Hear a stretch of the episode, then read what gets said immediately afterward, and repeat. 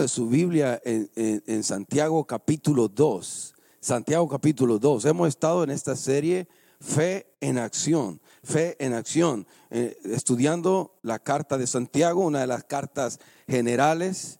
Se le conoce epístolas generales de, eh, de, todas las, de las porque los, los de- el destinatario de los a quien se escribe esta carta es a los creyentes judíos dispersados, en, ¿no? Eh, los que están bajo persecución en, en todos lados. No es una iglesia, una como en Éfeso, a, a los de Éfeso, de los de Colosas, sino esta es una carta, por eso le llamo carta general, porque es para todos los creyentes, no solamente donde quiera que estén, sino de todos los tiempos, trasciende esto tra- trasciende totalmente, voy a tomar un poquito de agua, trasciende totalmente el, el lugar, y- el tiempo, eso. Ap- estas verdades se aplican a todos.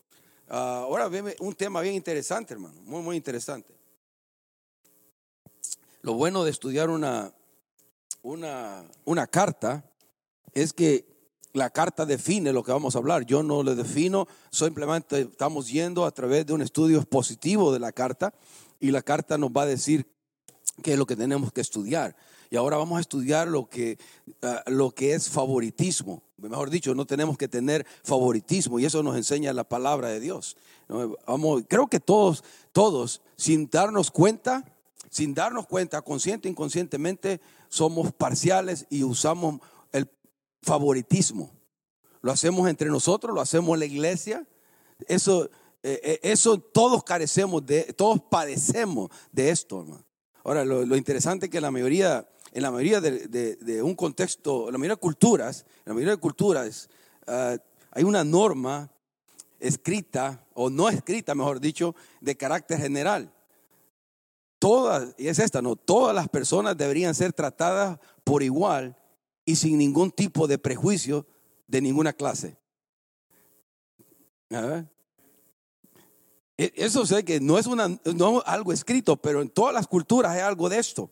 No está escrito, no es una ley, nada, pero está, ya está ahí. Que todas las personas deberíamos o deberían ser tratadas por igual y sin ningún tipo de prejuicio de ninguna clase. Ahora, usted sabe que eso no sucede así. Siempre tenemos prejuicios. Siempre tenemos favoritismo de alguna clase, de alguna índole. Ahora, es, es lo que vamos a aprender es que Dios enseña que no usemos uso de favoritismo. Por eso le he llamado nada más no al favoritismo o no a la parcialidad. porque la verdad es que todo ser humano tiene un valor intrínseco, todo ser humano tiene un valor innato, to- dado por Dios. Todo ser humano ha sido hecho a qué? A imagen y semejanza de Dios. En, el latín se le dice imago Dei, que hemos hecho no- nosotros, cada todo ser humano ha sido hecho a imagen y semejanza de Dios. Pero no en la forma física, sino en la forma inmaterial. Alma y espíritu se parece nos parecemos a Dios, no físicamente, porque Dios es qué? Y Dios es espíritu, ¿no? Porque Dios es espíritu, pero en lo físico, no, pero en lo, en lo mental, en lo moral, en lo social, nos parecemos a, a Dios. Él nos hizo a imagen y semejanza de Él. No somos diferentes a los animales. Nos separa de los animales. No, algunos quieren meter al ser humano con todo el paquete de los animales. No, el hombre tiene raciocinio, el hombre tiene capacidad moral y social. En, ot- en otras palabras, el hombre tiene valores, principios innatos.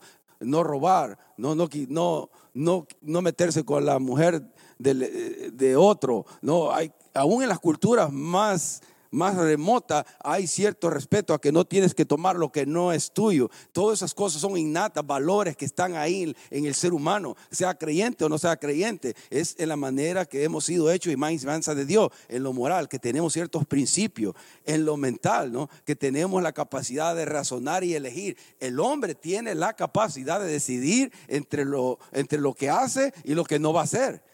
Tiene libertad de hacer eso. Dios le dio el libre albedrío para que decida entre lo que quiere hacer y lo que no o que le gustaría hacer. Tiene capacidad de elegir. Y eso, esa, esa libertad es de Dios. Dios tiene esa capacidad. Y Dios nos hizo a imagen y semejanza a nosotros de decidir. Tenemos esa libertad de decidir entre lo bueno y lo malo. Usted decide, yo decido. Y eso nos hace imagen y semejanza de Dios. Ahora, por eso todo hombre y toda mujer debe ser tratada igual. Sean creyentes o no, tenemos que, no tenemos que usar favoritismo, no tenemos que usar parcialidades. Ahora, la palabra de Dios nos exhorta a que, a que seamos imparciales, sin prejuicio, sin discriminación. No tener favoritismo de, de ninguna clase, pero no es cierto. Yo, quisiera decir que aquí en la iglesia no hay parcialidad, que aquí en la iglesia no tenemos uso de favoritismo, pero aquí en la iglesia, y cuando digo aquí en la iglesia me estoy refiriendo a toda la iglesia, hay parcialidad, hay favoritismos de alguna clase, de alguna índole. Si nosotros nos ponemos a examinarnos, nos vamos a dar cuenta que tenemos algo de favoritismo en nuestros corazones, lo sea, consciente o inconscientemente.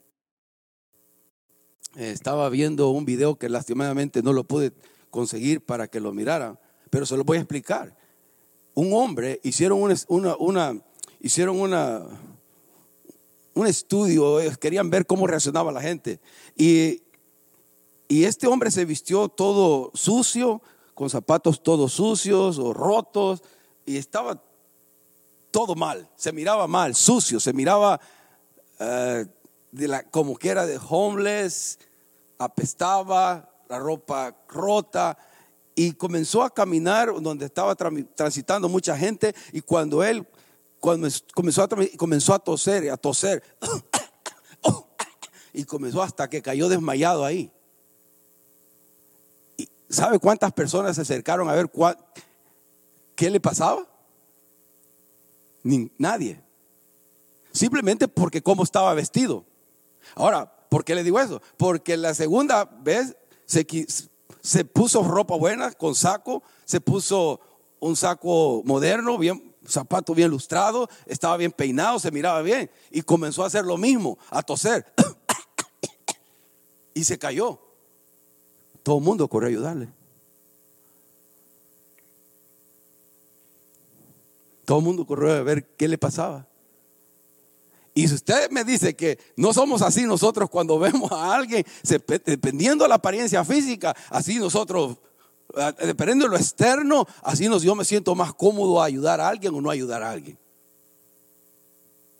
Y, es favoritismo. Ahora, Dios no quiere eso, de que como cristianos usemos uso de favoritismo, de parcialidad, de que no juzguemos justamente. Por eso en Santiago capítulo 2, mire lo que dice capítulo 2, versículo 1, ¿no? Capítulo 1 dice, hermanos míos, que vuestra fe en vuestro glorioso Señor Jesucristo sea como sin acepción de personas. Sea sin acepción de personas. Mire que comienza diciendo hermanos míos, o sea que le está hablando a quién? A creyentes, a los que ya profesan conocer a Dios, nos está hablando a nosotros que si nosotros tenemos la fe en nuestro Señor Jesucristo, no debemos hacer acepción de personas, no tenemos que tener favoritismo, no tenemos que ser parciales, no tenemos que tener preferencia, no, tenemos que ser justos, no irnos solamente por lo externo, sino que irnos porque, por un justo juicio. Dios es justo.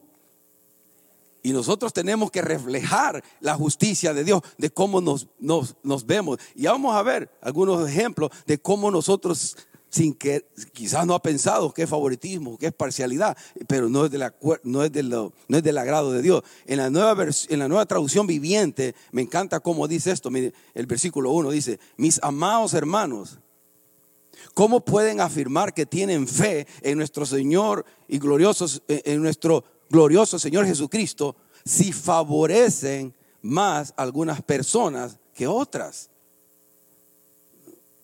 ¿Por cómo pueden afirmar que tienen fe en nuestro glorioso Señor Jesucristo si ustedes confiesan que son hijos de Dios, que son cristianos? ¿Cómo pueden favorecer más a algunas personas que a otras?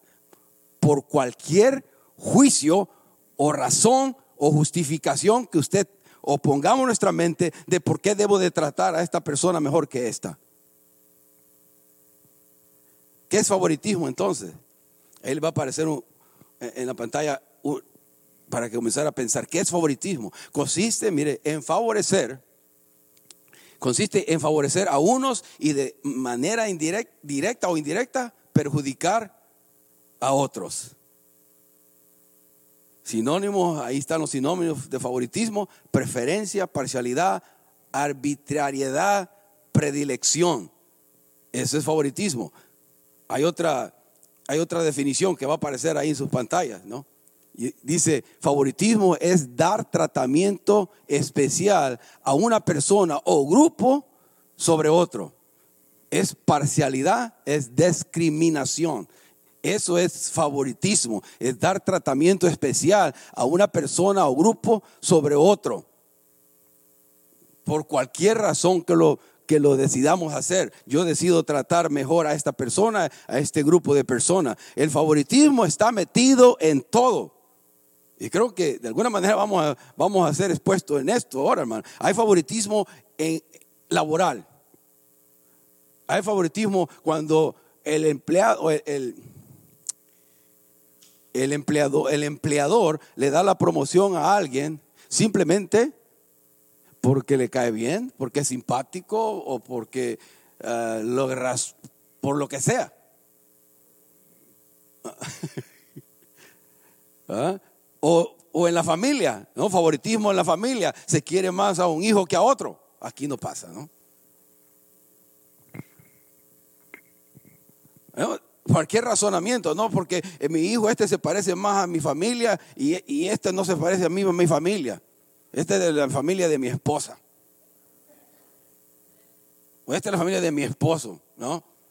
Y, como que hay ciertas majas, este, como que me siento mejor con este hijo, ¿no? Ahora, los, los que somos últimos, ¿cuántos son los últimos hijos aquí? El, eh, último de, de, todos los hermanos. Oh, todos los primerizos están acá hoy entonces. No hay hijos primeros. Los últimos, se los nota a nosotros. Los últimos somos alegres, ¿sabes? Fíjate que todos los que levantaron manos los considero alegres yo. ¿Sabe? Sí, Es interesante porque los últimos somos tratados especiales, hermano. Yo, me acuerdo, yo siempre somos el seca leche, ¿no? Somos los últimos. Así y, siempre nos tratan con mucho más porque todos los errores se, se cometen con el primero, ¿no? O con el primero y el segundo. Pero los, últimos somos más, siempre como más eh, llenos de gracia, de paciencia, de tolerancia, ¿no? Bueno, no quiero sembrar semilla a nadie aquí, ¿no? Pero una semilla mala semilla aquí, pero lo que quiero decir es que hay en la familia cosas que a veces hacemos con favoritismo, se da en la familia. Uh, y a veces eh, lo vimos en la Biblia, ¿no? ¿Se acuerda? Hay, casos en la Biblia donde ahí está, ¿quién fue? José, ¿se acuerdan? ¿Quién es el papá de José? Jacob trataba mejor a, José, ¿no? Y creó conflicto de los hermanos ahí. Ahora, se da, es, es algo que se da. Ahora, Dios no está, no está, porque se da no quiere decir que está bien o porque lo enseña la Biblia. La, Biblia solamente narrando algo que pasó, pero no lo aprueba. no debe haber favoritismo. Hay favoritismo racial también. Ah, con, solo la apariencia física, por ejemplo, hermano, si hay una persona que sea de, color ah, oscurito, ¿no? De color oscurito, no voy a decir bien oscurito. Entonces, ya, ya tenemos la tendencia a, tener un estereotipo de nosotros como esa persona. Ahora, el, mi, al pastor que nosotros damos cuenta es un pastor de color así, de tamaño, ¿no?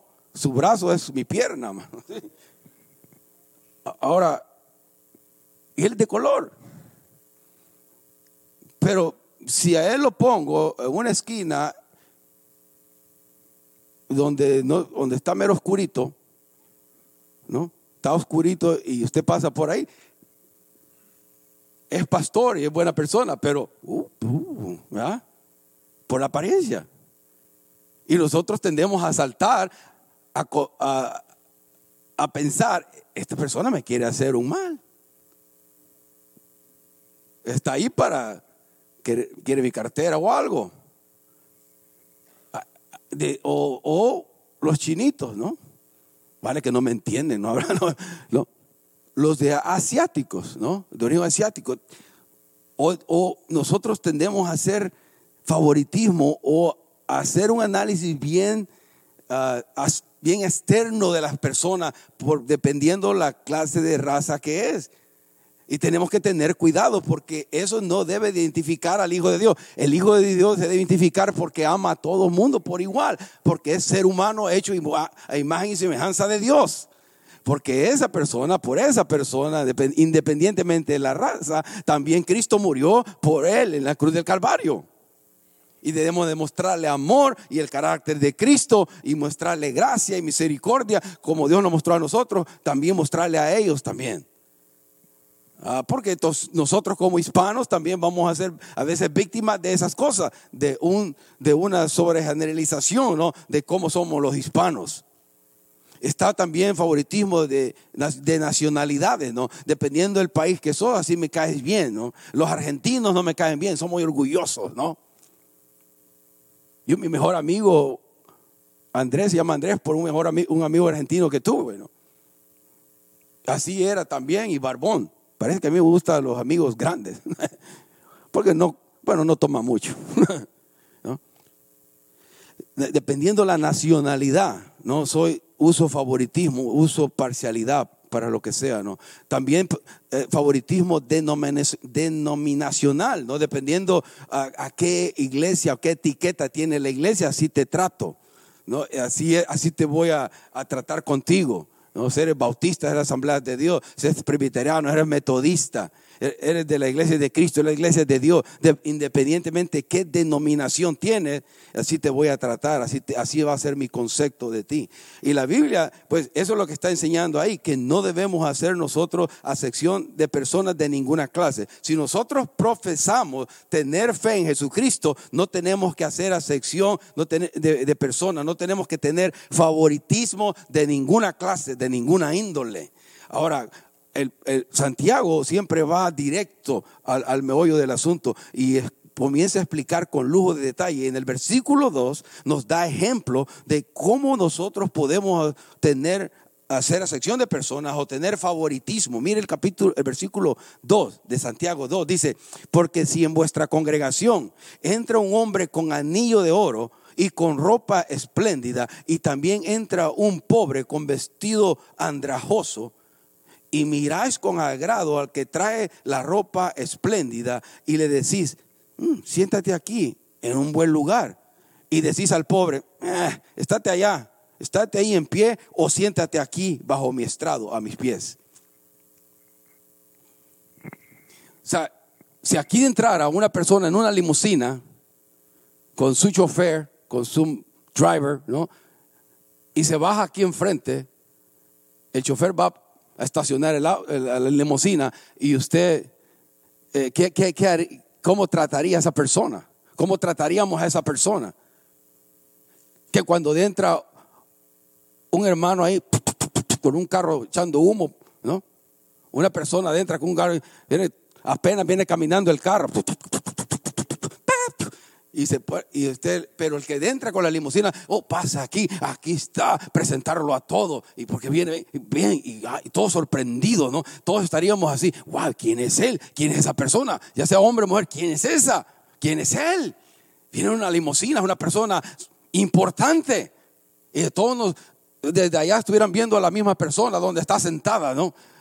Pero al pobre, al que entró el carro todo mugroso, todo viejito, nadie, nadie lo pela, nadie le presta atención. Allá está el cuate, ¿no? ¿Y qué importa de él? gracias a Dios que aquí no pasa eso, ¿no? Pero usted sabe, usted y yo sabemos que si eso pasara, ¿cómo reaccionaríamos? ¿Cómo reaccionaríamos? ¿Qué haríamos? ¿Haríamos realmente eso? ¿Trataríamos a las dos personas por igual, con el mismo cariño, con la misma eh, recibimiento caluroso. Hey, ven, siéntate aquí. O en este caso le está diciendo, hey, al pobre, quédate allá, quédate allá. O ven a sentarte aquí a los, a los, pies míos. ¿Se que los pies de esas personas en el tiempo no tenían zapatos como los nosotros? Estaban ahí los, las sandalias, estaban, a veces estaban todos polvosos los dedos. Ahí, ahí a la par, ahí quédate al suelo, pero al otro le dice, ven, siéntate al mejor lugar. Ese tipo de actitud es que Dios condena, no es del agrado de Dios. Y tenemos que tener cuidado de no tener, y este solamente es un ejemplo de lo que pone Santiago acá, porque hay, otra, hay otras maneras de que lo hacemos, como ya les dije antes, ¿no? laboral, familiar, racial, nacional, denominacional, lo que sea. Pero este es un ejemplo nada más, que cosas que no debemos hacer. Mira el versículo 4. Dice, no hacéis distensiones entre vosotros mismos y venís a ser jueces como con malos pensamientos. En la versión esta me, me, encantó, en la nueva traducción viviente dice, esta discriminación no demuestra que sus juicios son guiados por malas intenciones. la base que mostramos favor es incorrecta, pues. nos convertimos en jueces con malos pensamientos, malas intenciones. Porque tratamos a las personas de acuerdo a la apariencia externa. Hacemos nuestro juicio, nuestro injusto juicio de acuerdo a la apariencia, a lo que pensamos nosotros y nos volvemos así jueces con malos pensamientos. Pero ahora yo me pregunto, ¿por qué con malos pensamientos? ¿Qué, ¿Por qué me vuelvo yo? Nos volvemos jueces con malos pensamientos o con malas intenciones. Porque de la manera que nosotros, de manera diferente con lo que tratamos a las personas, indica mucho de nuestro egoísmo o de nuestras eh, intenciones personales que tenemos, algún tipo de beneficio personal estoy buscando y por eso trato a la persona de una manera diferente porque estoy queriendo tener algún tipo de beneficio personal para mí que puedo sacar provecho más adelante. Por eso a veces tratamos a las personas así, porque ah, si lo trato así, a esta persona que supuestamente es importante o me parece que es importante o me parece que tiene algo que yo no tengo, la voy a tratar de esta manera porque de alguna manera yo voy a sacar provecho más adelante y voy a ser beneficiado. Y por eso hago la distinción en cómo trato a esta persona, ya sea rico o ya sea algo que tenga que yo quiera tener, influencia, poder, dinero, lo que sea. Por eso, por eso Santiago es, es una carta práctica, hermano.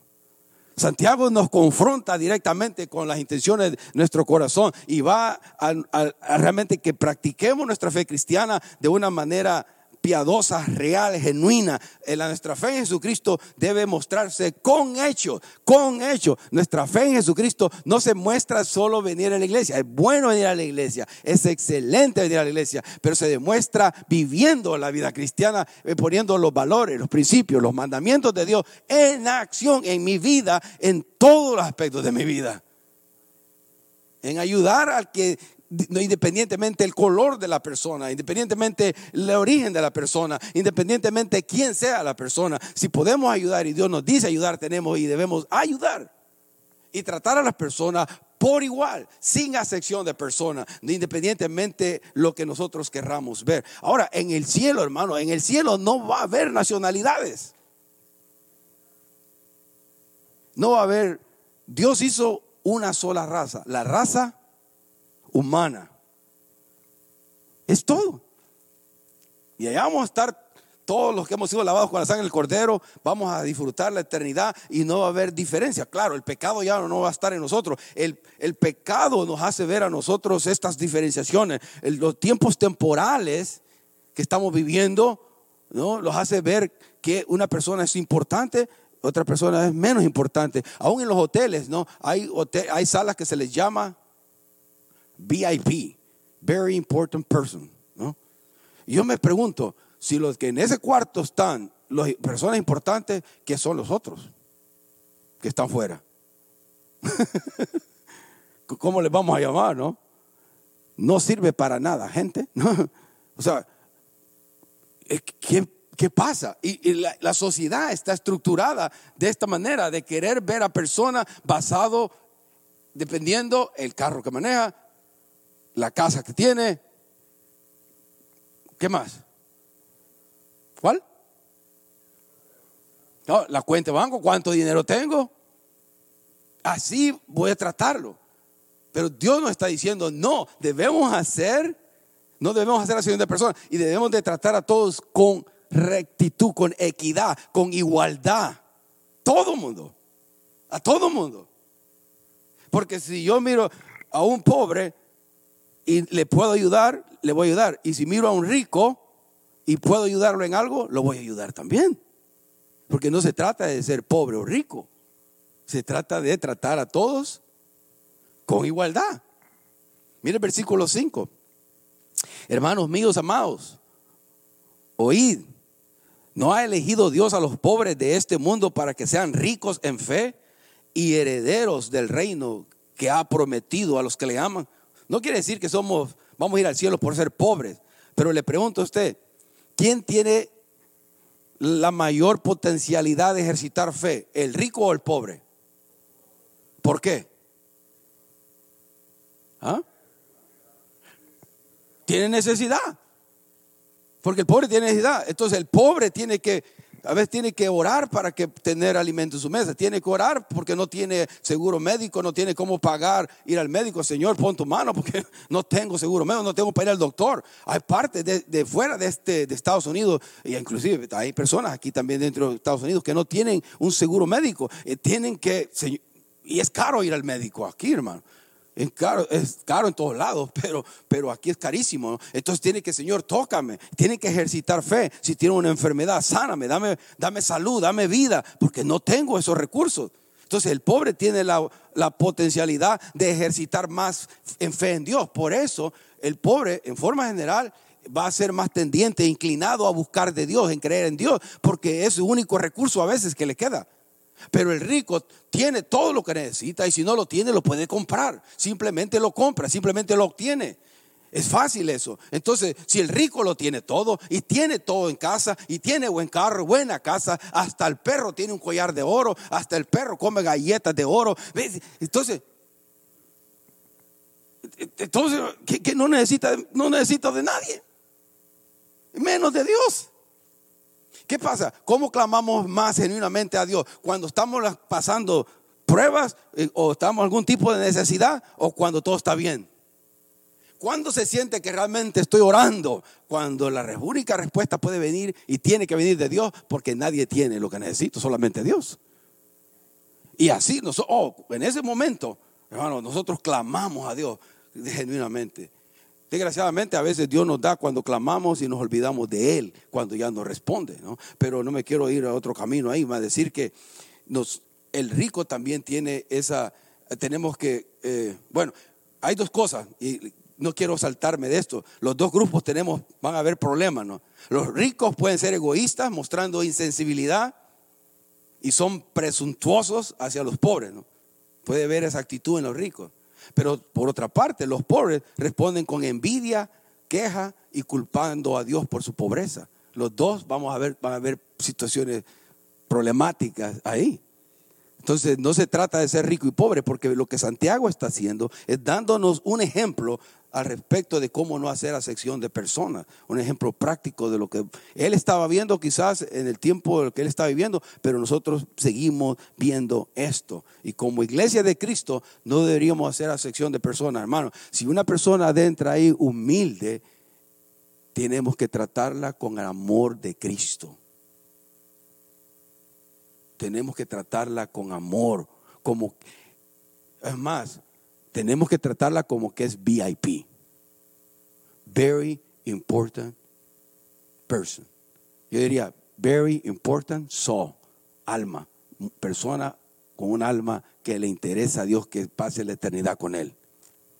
Tenemos que tratar a las personas por igual, por igual, con cariño, con amor.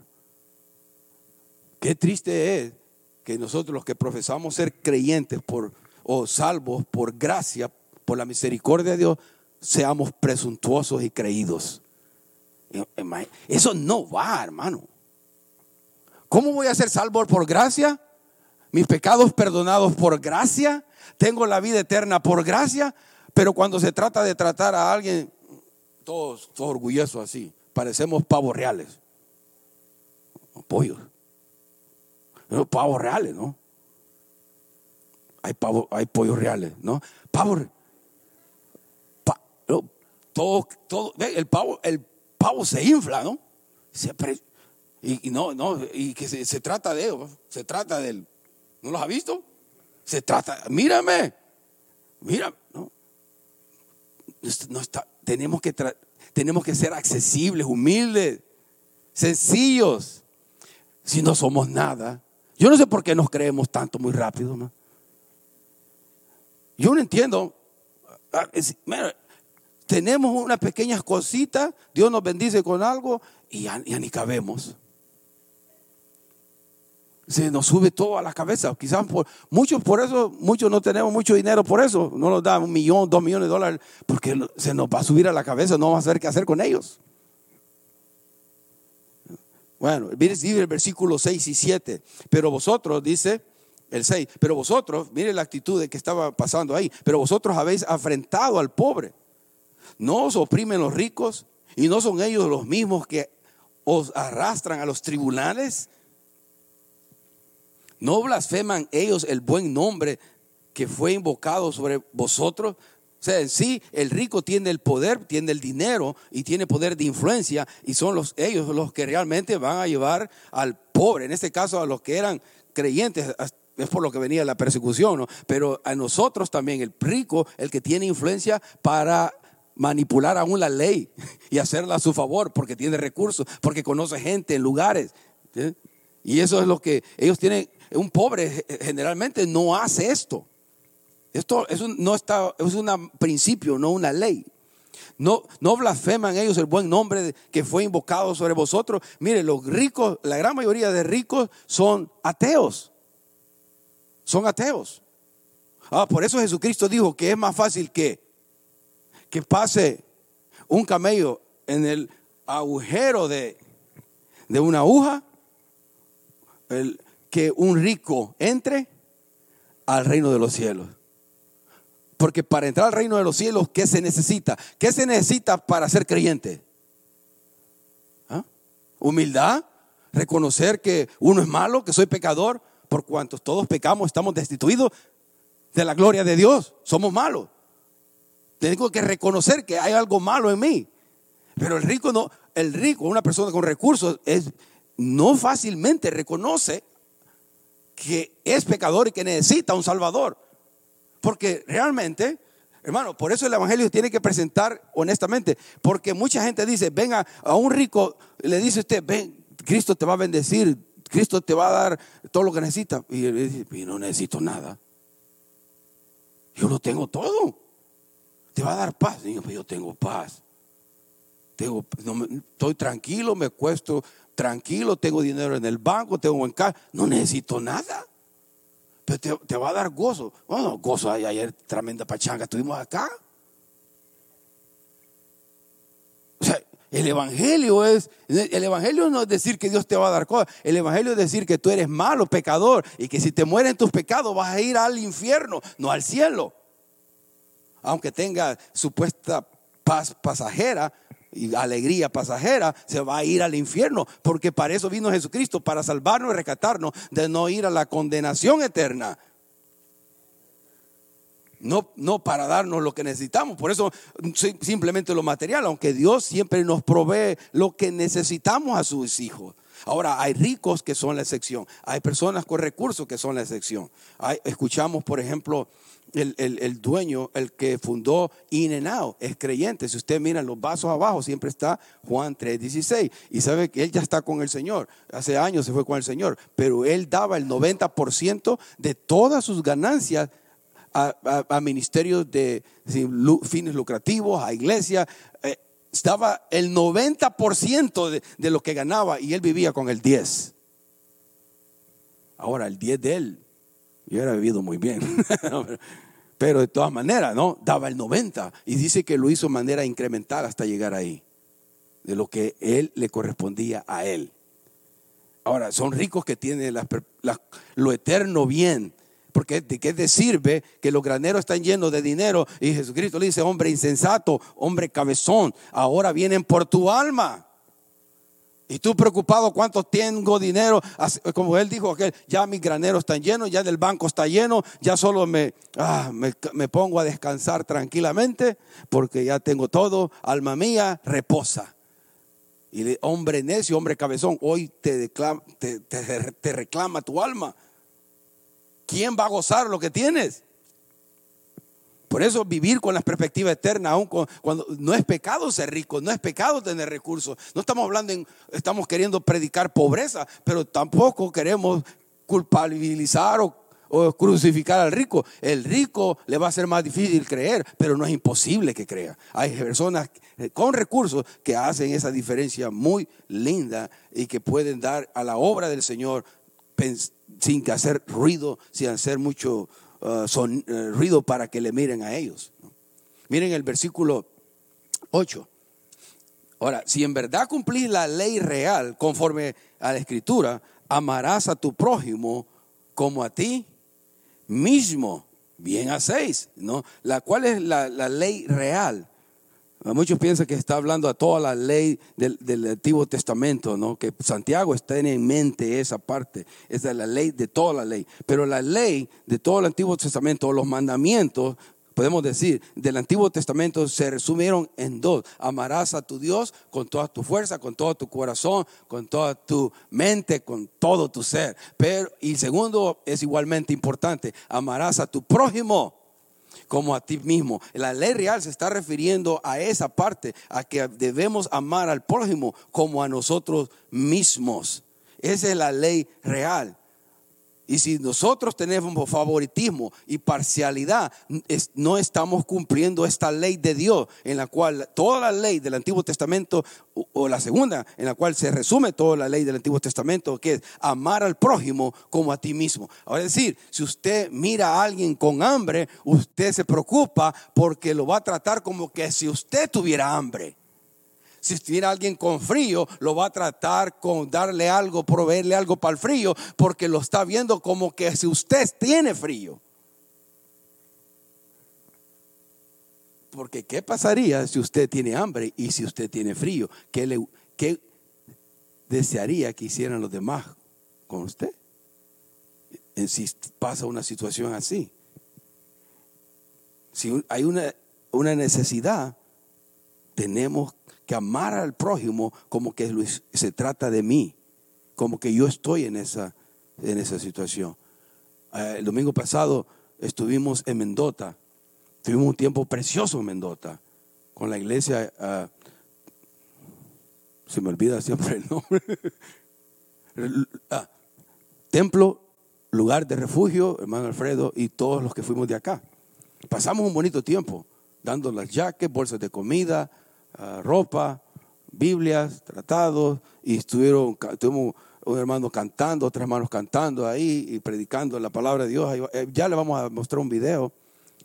Y hay una familia, oh, no sé si nos ven ellos en vivo o algo, pero le mando saludos, hermana Blanca y su esposo ahí, el hermano eh, eh, Javier y, la hermana Elizabeth, ahora la hermana también Socorro, hermano David, estuvieron con ellos en casa en una trailita ahí.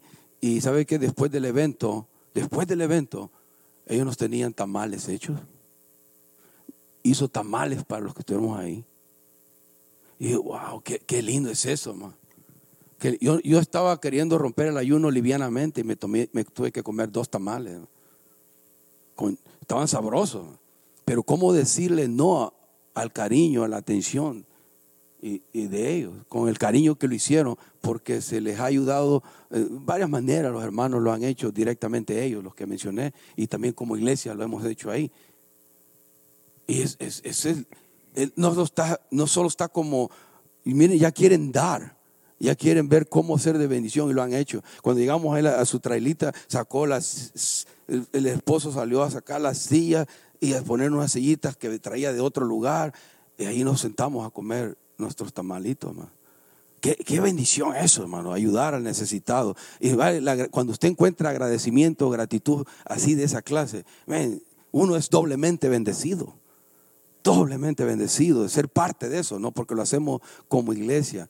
Todas las yaques se fueron, todas las bolsas de comida se fueron, oyeron el mensaje de salvación, escucharon el mensaje de esperanza de Cristo y le mostramos el amor en Cristo. Eh, no solamente lo proclamamos, pero lo estamos demostrando con hechos que les amamos por, sus por tratar de llenar algo de esas necesidades físicas que, tienen ellos. Entonces, eso es amar al prójimo como a nosotros mismos, preocuparnos por ellos genuinamente. El 9 dice, pero si hacéis acepción de personas, si hacemos acepción de personas, ¿cometéis qué? O sea, el favoritismo, la parcialidad, es que es pecado. Es pecado. Ahora, ya no, usted ya lo escuchó ahora, nunca había puesto a pensar esto, eso es lo que Santiago nos enseña acá. Nos está diciendo que si yo hago diferenciación en mi trato a los demás, si yo no soy, no, uso un justo juicio equitativo con, con, todos, yo estoy pecando porque estoy siendo favorito. No, que este grupo me cae mejor, que esta hermana me cae no muy bien, que este hermano, todas esas cosas, eso nos divide, nos divide, nos separa. Tenemos que tratar a las personas bien, verlas bien, a todo mundo. Ahora, no quiere decir esto que no haya una persona que usted sienta más confiada, que pueda hablar con esa persona, que pueda tratar con esa persona. Sí, hay ese tipo de relaciones, pero en cuestión de trato vamos a ser equitativo, justo. En cuestión de establecer un juicio, lo vamos a hacer justamente. A eso se trata esto. Entonces, si ahí dice que es pecado, dice que dais convictos por la ley como transgresores, hablando ya de toda la ley. Y dice esto, el 10, porque cualquiera que guardare toda la ley, o sea, ¿quién guarda toda la ley en primer lugar? ¿Quién? Nadie, nadie puede cumplir toda la ley. Pero ellos se creían que cumplían toda la ley a los que está hablando Santiago. Y nosotros pues ya sabemos que no cumplimos la ley. En ninguna manera, en una clase. ¿no? Pero ofendiera en un punto, se hace culpable de todos. Si, si fallamos en, la, en el favoritismo, en la parcialidad, o sea, no somos imparciales, no somos justos, estamos como si yo supuestamente obedeciera otros puntos de la palabra de Dios, otros mandamientos de la palabra de Dios, pero estoy fallando en esto, es como que esté fallando en todo, como que no esté haciendo nada del agrado de Dios. Es, nos condena, porque estamos pecando, es pecado. El 11 dice, porque el que dijo, no, cometas, no cometerás adulterio, también ha dicho, no matarás. Ahora bien, si cometes adulterio, si no cometes adulterio, pero matas, ya te has hecho transgresor de la ley. Ahora, es, eso, eso, yo, eso es lo que me hace preguntar es esto, hermano. Ahora, pregunta, póngase su casco de pensar. Entonces, ya lo dije yo algo, pero podemos tratar al pobre, darle favor, hacer, hacer favoritismo al pobre por, por simple hecho de ser pobre. Podemos tratarlo con, ah, si tenemos que tomar un juicio, tenemos que decidir algo. Yo favorezco al pobre porque es pobre, simplemente por el hecho de ser pobre. Y desafavorezco al rico porque el simple hecho de ser rico. No. Mire lo que dice Levítico para que no mire que es mi opinión y eso va a aparecer en sus pantallas. Mire lo que dice Dios en Levítico 19, 15. 19, 15 dice. Mire, no tuerzas, ¿qué? La justicia en asuntos legales. Mire. Y ese es Dios. Cuando Dios, en Levítico dio la ley al pueblo de Israel. No tuerzas la justicia en asuntos legales al favorecer al pobre ni al ser parcial con el rico y poderoso siempre juzga con imparcialidad a las personas.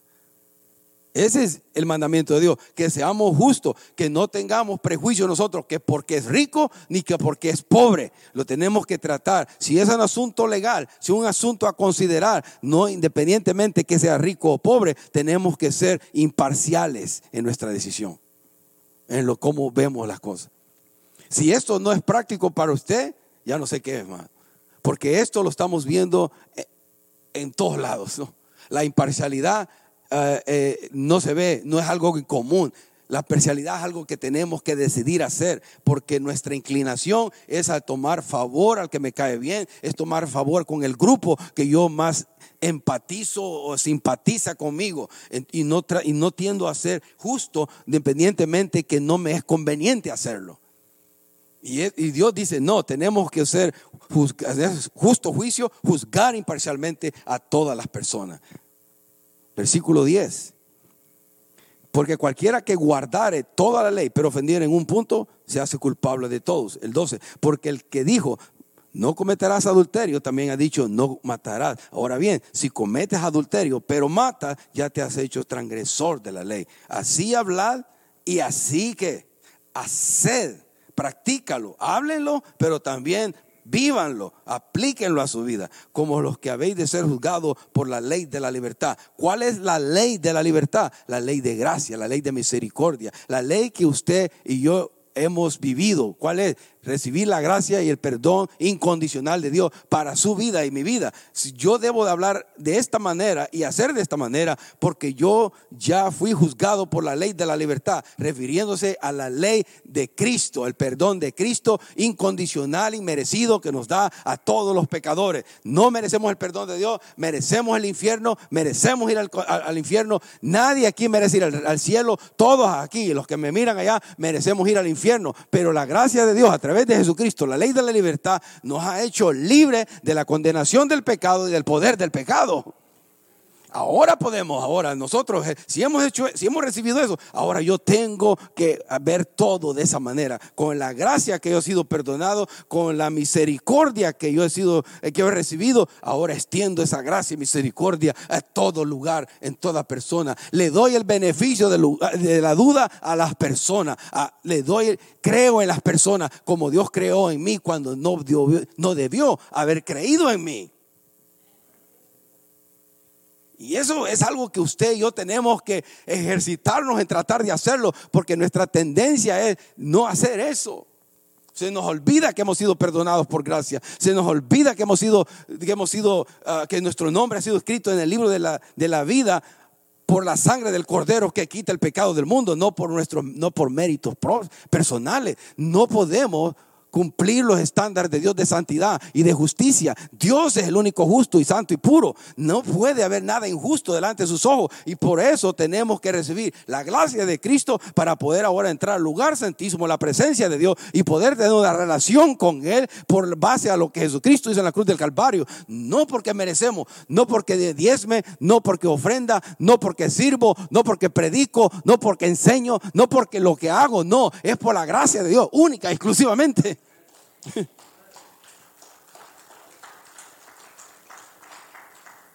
y por eso el versículo 13 termina así, hermano. Cuidado, ¿ok? Ahí terminamos. Porque juicio sin misericordia será con aquel que no hiciere misericordia. Y la misericordia triunfa sobre el juicio. Si nosotros hemos recibido esto, la misericordia de Dios, si, hemos, si, profesamos ser hijos de Dios, tenemos que extender misericordia a todos los que nos rodean. Déjeme, voy a leer varios versículos, agárrese, porque aquí dice este versículo, el 13, ¿no? Porque juicio sin misericordia será con aquel que no hiciera misericordia y la misericordia triunfa sobre el juicio. O sea, en otras palabras, vamos a ser juzgados. En 2 de Corintios 5:10 dice, 2 de Corintios 5:10 en la nueva traducción viviente lo tengo acá. Dice, pues todos tendremos que estar delante de Cristo para ser juzgados. Cada uno de nosotros recibirá lo que me, lo que merezca por lo bueno o lo malo que haya hecho mientras estaba en este cuerpo terrenal. Vamos a ser juzgados. Mateo 5, 7 dice, bienaventurados los misericordiosos, porque ellos alcanzarán misericordia. Hermanos, de misericordia, de gracia. Démonos gracia, démonos misericordia. No que este hermano ya me hizo una vez, no le vuelvo a creer nada. No, que ya mi esposo ya me la hizo esta cantidad de veces, ya no le creo nada. No le, y no voy a, ya no quiero, no. Cuando Dios diga eso de nosotros, entonces podemos dejar nosotros de dar gracia a otros. Pero mientras Dios nos está, siga dando, dando gracia y misericordia todos los días, la misericordia de Dios son qué? Nuevas cada día extendámonos a nuestros cónyuges, extendamos nuestros matrimonios, extendamos esa gracia y misericordia a nuestros hijos, a nuestros amigos, a nuestros hermanos en la fe. Tenemos que dar misericordia. E, eso es lo que Dios dice. Mateo 6, 14, 15 dice, Mateo 6, 14, 15 dice, porque si perdonáis a los hombres sus ofensas, os perdonará también a vosotros vuestro Padre Celestial. Mas si no perdonáis a los hombres sus ofensas, tampoco vuestro Padre os perdonará vuestras ofensas. Primera de Juan 4, 17. Y al vivir en Dios, y al vivir en Dios, nuestro amor crece hasta hacerse perfecto. Por lo tanto, no tendremos temor en el día del juicio por vivir, mire, por vivir en Dios, por creer, porque el amor de Dios está perfeccionando en nosotros. Por lo tanto, no tendremos temor en el día del juicio, sino que podremos estar ante Dios con confianza porque vivimos como vivió Jesús en este mundo. Esa es la nueva traducción viviente, pero me encanta cuando dice esto, sino que podremos estar ante Dios con confianza porque vivimos, no porque supimos, no porque memorizamos un montón de versículos de la Biblia, no, porque vivimos como vivió Jesús en este mundo. ¿Está usted viviendo como Jesús? Estoy yo viviendo como Jesús en este mundo, ahorita, en este cuerpo temporal y terrenal. Me preocupa lo que a Él le preocupa. Me hace llorar lo que a Él le hace ayudar. Me apasiona lo que a Él le apasiona. Obedezco lo que Él me dice que tengo que hacer. estas son las cosas que Dios nos pide, hermano. Y los quise leer rápidamente. Allá los que escuchan o lo escuchan más tarde puede pararlo. Es lo bueno del internet, lo puede parar a uno y se queda uno así. mire, mire lo que esto hemos aprendido y con esto termino, hermano. En esto termino. Cuatro cosas rápidamente que hemos aprendido. Primero, y ahí van a aparecer. Dios acepta a todo hombre. Amén. Él no hace diferenciación de ninguna clase y ama y tiene misericordia de todo hombre. Si Dios acepta a todo hombre, ¿qué debe ser usted y yo? Aceptar a todo hombre. Oh, no, pero es que él es homosexual. O es que es lesbiana. No, no, no, no. Hay que amarlos, hay que aceptarlos. No el estilo de vida, es otra cosa, hermano. Pero yo los amo. No, pero no hago así como que es el pecado, eh, el peor pecado de todos. No, hay, ah, no, todos somos, pecado es pecado delante de Dios. A veces nos volvemos demasiado santos. No, no, hay que ser justo. Hay que ver a las personas que necesitan el amor de Dios. Dios los acepta. O sea, nos, Él lo va a cambiar y transformar, pero hay que amarlos, quien sea. El segundo, segunda cosa, cuando tenemos favoritismo o parcialidad, saca a luz nuestros malos pensamientos, nuestras malas intenciones, ¿no? Cuando, hacemos, cuando estamos practicando el favoritismo en lugar de la imparcialidad, saca a luz nuestros malos pensamientos. El tercero, el favoritismo viola la ley del amor de Cristo. esa es la ley, la ley de la libertad. Viola el favoritismo, la parcialidad, viola, rompe esa ley. Y el último, Dios juzgará a los que violan esta ley. ¿No? Ya lo vimos en 2 de Corintios 5:10. Dios nos va a juzgar si estamos haciendo uso de, parcial, de favoritismo o de imparcialidad o de parcialidad. Debemos de ser imparciales. La justicia se dice que es, ¿no? Ciega. No mira color, no mira raza, no mira tamaño, no mira nacionalidad, no mira nada. Ese es lo que Dios quiere que nos veamos todos.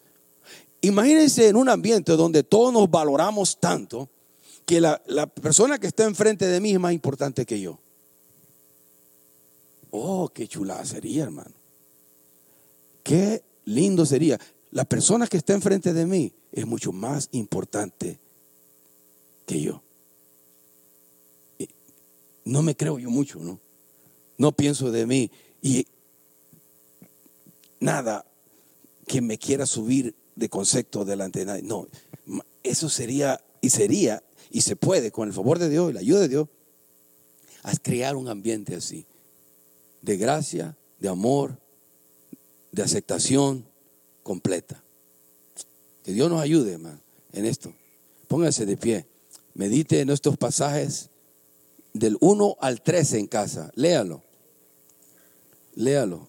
Santiago del 1 al 13 y, va, y aprendamos algo más allá en casa. Gracias Señor. Ahora, cerrados todos nuestros ojos, cerremos nuestros ojos y quisiera que tomemos un tiempo para hablar con Dios, no un minuto, no va a ser mucho. Hable con Dios y si hay algo que el Espíritu Santo le ha mostrado alrededor del favoritismo, si usted no está siendo del todo imparcial, no está siendo ah, justo, su juicio no, es, no está siendo un justo juicio de, de cualquier cosa, cualquier circunstancia, cualquier grupo de personas o persona, pídale a Dios que le ayude. Pídale al Señor que le ayude a eso. Que no, no, no, no lo hagamos simplemente como algo insignificante porque es algo importante. Lo hemos leído acá. Que ofende a Dios. Padre, perdónanos cuando nosotros hemos hecho diferencia de las personas simplemente por lo externo, por lo que tienen, por lo que no tienen. Perdónanos porque a veces al, al, ser, al hacer uso del favoritismo nos has nos, te hemos ofendido a ti y hemos ofendido también a las personas o al grupo de personas. Perdónanos. No importa eh, la etiqueta o el label que le pongamos a las personas, ayúdanos a valorarlas y a estimarlas como esas personas, seres humanos que han, han sido hechos a imagen y semejanza tuya. Gracias porque muchos de nosotros ya podemos decir, somos salvos por tu gracia, somos salvos por tu misericordia, somos salvos porque nos abriste nuestros ojos espirituales y hemos podido ver a, Jesucristo como nuestro Señor y Salvador. Pero eso no nos hace mejor que nadie. Eso no nos hace mejor que nadie. Ayúdanos a mantenernos humildes en, la, en el corazón. No hacer diferencia porque cómo se viste o no se viste alguien. Y solo nos enfocamos en lo externo, ayúdanos, Señor, porque esa es nuestra inclinación. Eso lo digo por mí. Señor, ayúdanos a, a valorar, a estimar, aceptar a las personas como tú las valoras, las estimas, independientemente de lo humilde o pobre o ricas con recursos, podamos tratar a todos por igual, como tú nos los pides en tu palabra pedimos perdón y que desde el día de hoy pueda haber un cambio en esta área de nuestra vida, si es necesario un cambio. Y si, si hemos estado haciendo bien, gloria a ti, Señor, y manténnos ahí. Ayúdanos ahí, a estar ahí. A los que piensan que están ahí, pero, pero todos de alguna manera te fallamos en esta área, Señor. De pensamiento a veces no tenemos que hacer algo. Es que, Señor, tú conoces nuestros pensamientos, tú conoces nuestras intenciones. Límpialas con la sangre de tu Hijo Jesucristo. Queremos salir perdonados una vez más, llenos de entusiasmo, porque tu misericordia y tu favor están alrededor nuestro, está sobre cada uno de tus hijos. Bendice, Señor, al necesitado, aquel que tiene una necesidad especial en esta mañana. Eh, levante su mano o por lo menos levántela a Dios, no a mí, y dígale, Señor, aquí está mi necesidad, que en esta semana tú la satisfagas. Pedimos una manifestación de tu poder. Te pido, Señor, que escuches mi plegaria, mi ruego, que me des lo necesario para esta semana, que abras puertas si hay necesidad de trabajo, si hay necesidad de restauración familiar, matrimonial o, o fraternidad en los hermanos, hagas un cambio en, este, eh, en esta semana, Señor. En esa necesidad, tu amor se manifieste, tu amor se haga presente, Señor, y tu respuesta la podamos ver. Así dice tu palabra, que por nada estemos afanosos, sino que presentemos nuestras peticiones, nuestras súplicas con acciones de gracia. Señor, y tú mantendrás nuestros corazones y nuestros pensamientos en Cristo Jesús, en el autor y consumador de nuestra fe. Te damos gracias. Llévanos con paz y bendición. A los que han estado escuchando a través del internet, YouTube, Facebook, bendíceles, guárdales, sosténles. A los que escucharán más tarde, bendíceles. Y que de alguna manera tú les, les hayas hablado, les hables para que sea de, de corrección o de ánimo en sus vidas. Tú usa tu palabra, Señor, tu palabra para cambiarnos. En el nombre de Jesús. Y el pueblo de Dios dice.